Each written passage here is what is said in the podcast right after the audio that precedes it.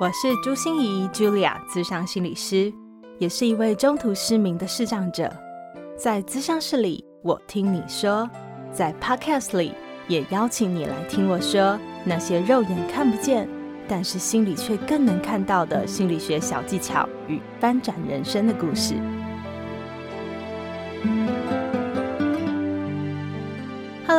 欢迎大家来收听朱心仪说心里话。我是朱心仪 Julia，视障心理师，很开心你又来到我们的节目当中。昨天我们提到了囤积现象发生的三种心理原因里面，我们提到了过去对自己囤积现象的这个影响，哈，有可能是因为会有一些执着、舍不得，或者是匮乏的心理而造成的。那现在和未来又有什么样的心理会影响我们现在的囤积行为呢？让我们就继续听下去喽。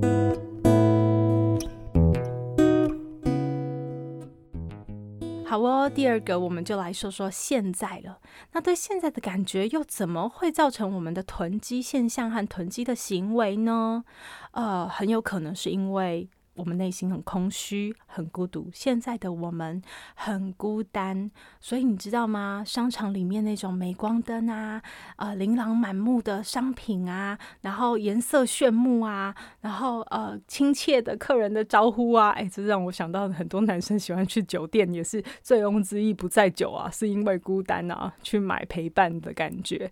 对，其实我们很多时候消费也是因为这样的原因，所以你知道现在有很多很多呃，其实。是锁定老人家这个族群的，因为他们会比较容易有这种心理的空虚感觉，所以来消费就是来买孤单的解方这样子。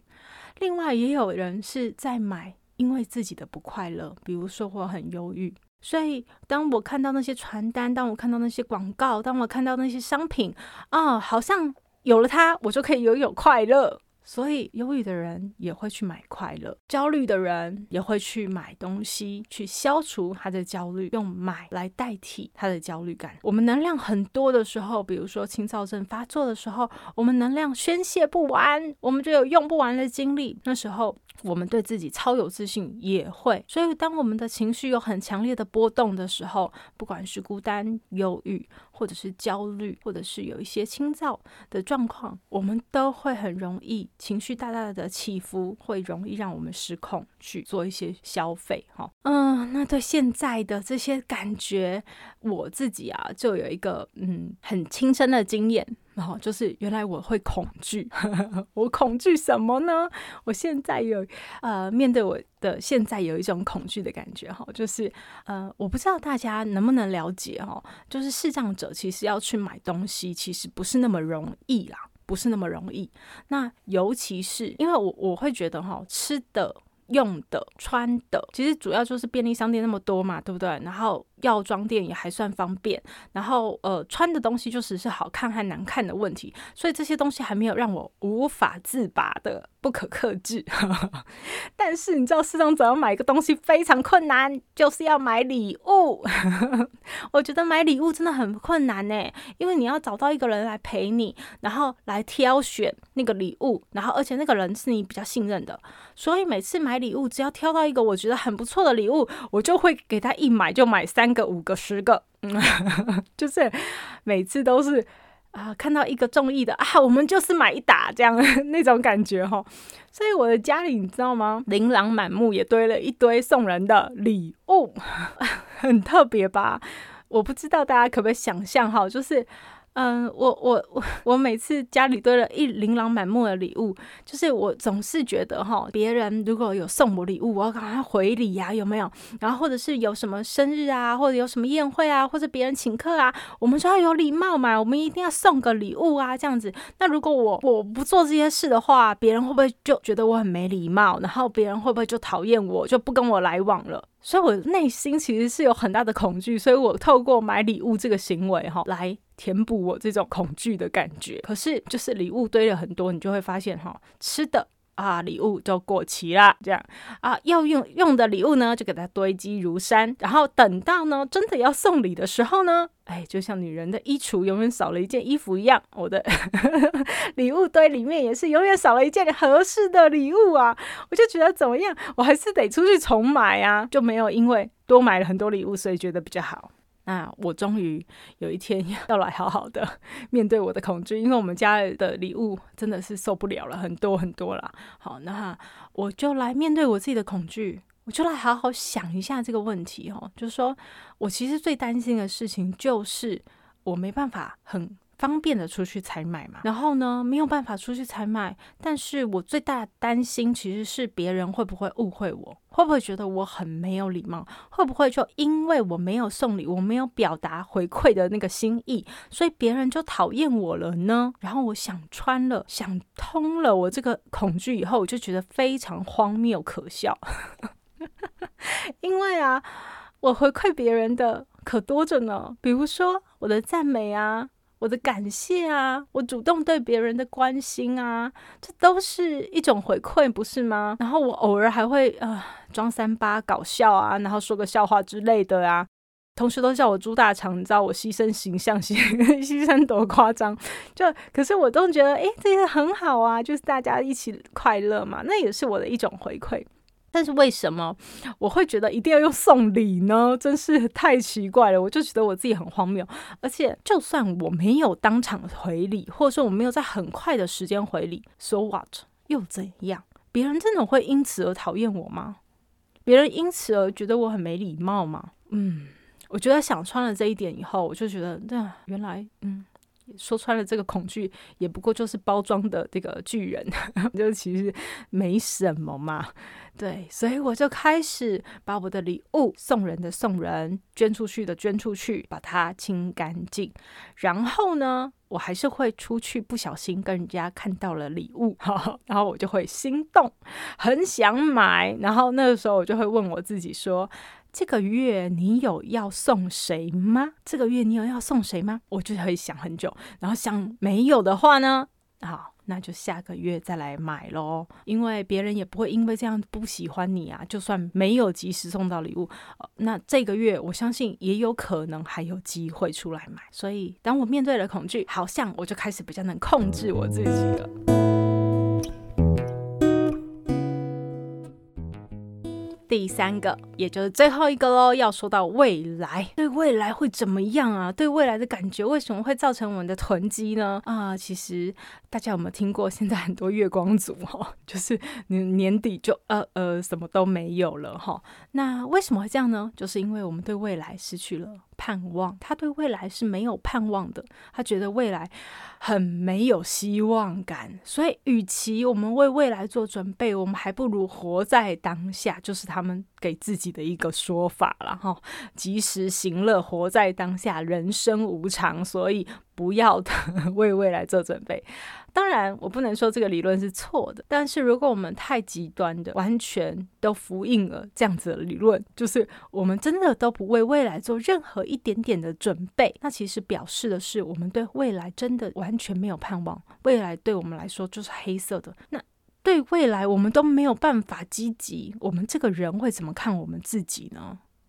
我们自己会怎么想自己呢？自己会怎么去？用行为，我们的行为也很难积极主动，不是吗？也很难为自己的人生好好过来负责。所以啊，其实对未来的消费也牵扯到很多我们自己内心的一些害怕。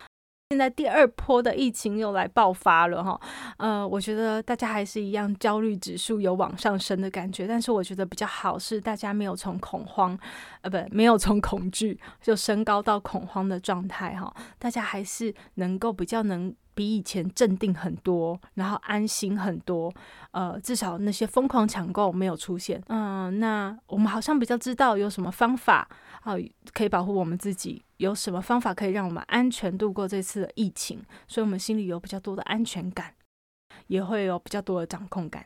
所以大家知道，在面对未来的担忧和那种不确定的时候，真的会让人产生很多，嗯、采购或囤积的取舍这种现象，那我自己啊，又在恐惧什么呢？哦，要跟大家说一下我对未来的恐惧哦。其实从我有意识到人都会死的这件事开始，我就一直有一种恐惧。恐惧什么呢？就是哎，其实啊，我跟你讲，我妈妈是我觉得最幸福的一件事，就是我有我妈妈，因为我妈妈真的是我的服装设计师，家里蹲服装设计师。我妈的眼光超好，然后超准，然后又超会杀价，没有，这后面是我自己家的话。可是我真的觉得看她杀价都觉得是一种艺术，这样子。他每次帮我买的东西哦，我出去别人都会问我说：“哎，这哪里买的？怎么那么漂亮？”或者他每次帮我搭配出来的东西，都会被人家说：“哎呦，这个很好看哦，这是什么服装造型设计师帮你弄的哦？这一套的吗？”就是其实不是啊，就是我妈配出来的。所以我觉得，哎，我妈真的非常厉害。可是当我开始有意识到人都会死，而且我能感觉到我的父母慢慢变老。每一个人都会这样嘛？的那个时候，我心里就有很大的恐慌。你知道，这个 人家都说黄鼠狼的女儿，我觉得很像我诶，就是你会不会觉得，诶，怎么会？你你你想到死亡的时候，你就在想，你妈不能帮你买衣服。对，好，我还有很多很多的担心啦，对我妈妈。可是因为今天讲囤积，所以呃，我特别讲的是我妈帮我买衣服这件事情啊。当我担心出现的时候。我跟你讲，我一件衣服都丢不了。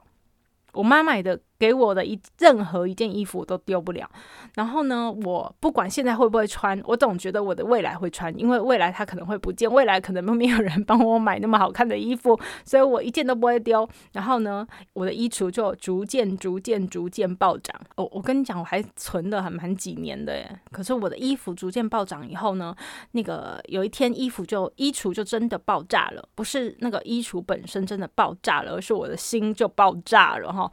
嗯、呃，外表看起来是我的衣服呢，每一个衣架都粘得紧紧的，在我的衣橱里面，就是我把每一件衣服都吊起来嘛，他们粘粘粘得紧紧的，我根本没有任何空隙把它拉开来看一下那是什么，摸一下那是什么样的衣服。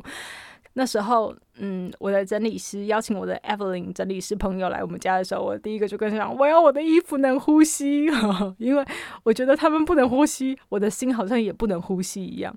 外表看起来我还是穿得很光鲜亮丽啊，因为我就是呃抓每次每一个礼拜抓几件衣服出来穿这样，可是我就不能自由挑选我要的。”衣服你知道吗？我就受限。那更痛苦的是，我的心里就心乱如麻，心里真的很乱糟糟。每次看到想到明天要穿什么，我就很痛苦。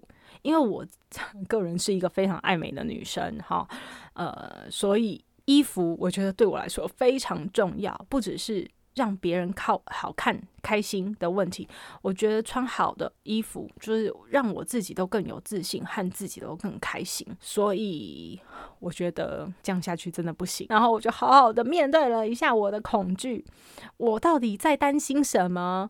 我真的很担心，我妈妈死了以后就没有人会帮我买漂亮的衣服了，那么好看的，而且她眼光超准的，就是陪我去购物的时候啊，眼睛瞪一下就可以知道哦，那一堆里面有一件我觉得蛮适合你的，拿出来看。这样，我妈真的很厉害哈。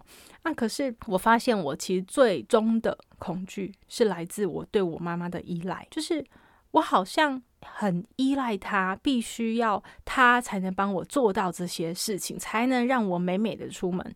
可是为什么美美的这件事情，我把责任全部都赖在他身上呢？是我自己的问题耶。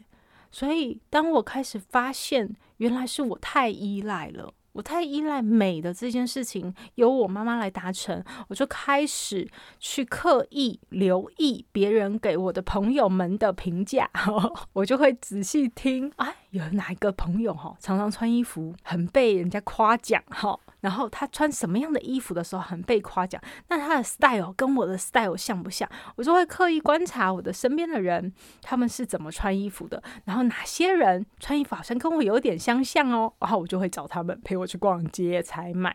那另外呢，我也会找。找一些固定的店家，就是我在那些店家经验还不错，所以我就会固定买几个店家，让那些店员都跟我更熟悉，然后更知道怎么推荐我衣服，然后我就觉得更安心。然后另外呢，我也开始自己练习搭配衣服，自己练习，不要依赖别人，而是我自己就去练习。虽然看不是很清楚，只能看到色块，可是就是用色块的感觉，我去练习配色，练习配件，练习用我的想象力去想象这个衣。衣服的画面，然后这个配这个会怎么样？我就啊、自己给他脑中扮家家酒的意思啊。然后配完以后，我再去问别人的回馈，这样子是不是好看？去加强我自己的美感能力。我告诉大家哈，就是这样说起来有没有很骄傲？就是不是我在吹牛哈？我跟你们讲，我现在哈，连明眼人常常要出去约会啊，或者是要干嘛的时候，都会问我一下，说：“哎，朱心怡，帮我看一下，那这样配好不好看？”就说很奇怪诶，你们都喜欢找一个视障者来看哦，然后或者是有一阵子职训啊，上视障者上那个服装仪容，他们居然不是请明眼的人诶，他们是请我去帮他们上服装仪容诶，我就觉得哇哦，那真的是很得到肯定啊，就表示哎，我自己真的有很大的进步，所以现在啊，不需要我妈妈验明正身啊，哦，不是不是验明正身，就是不是不需要我妈妈点头说嗯认可这样子，我就可以。直接穿着我的衣服上舞台，因为我就知道我自己配出来的一定不会离谱到哪个阶段，不会离谱到什么程度，一定还是好看的。那所以面对未来，我也有很多的恐惧，但是就是要去面对这些恐惧，然后看穿这些恐惧，其实也没有那么难。好啊，这一集的心理来挖宝，大家有没有发现，我们就是从过去、现在一直到未来，我们来带着大家，透过我的故事，然后更了解这些囤积现象背后的心理因素。呃，大家也可以在听我一边分享的时候，也一边想想自己有哪些状况，有没有一些事情是你一直在回避的，但是其实是你担心的恐惧，而这些恐惧就会让你一直在囤积物品。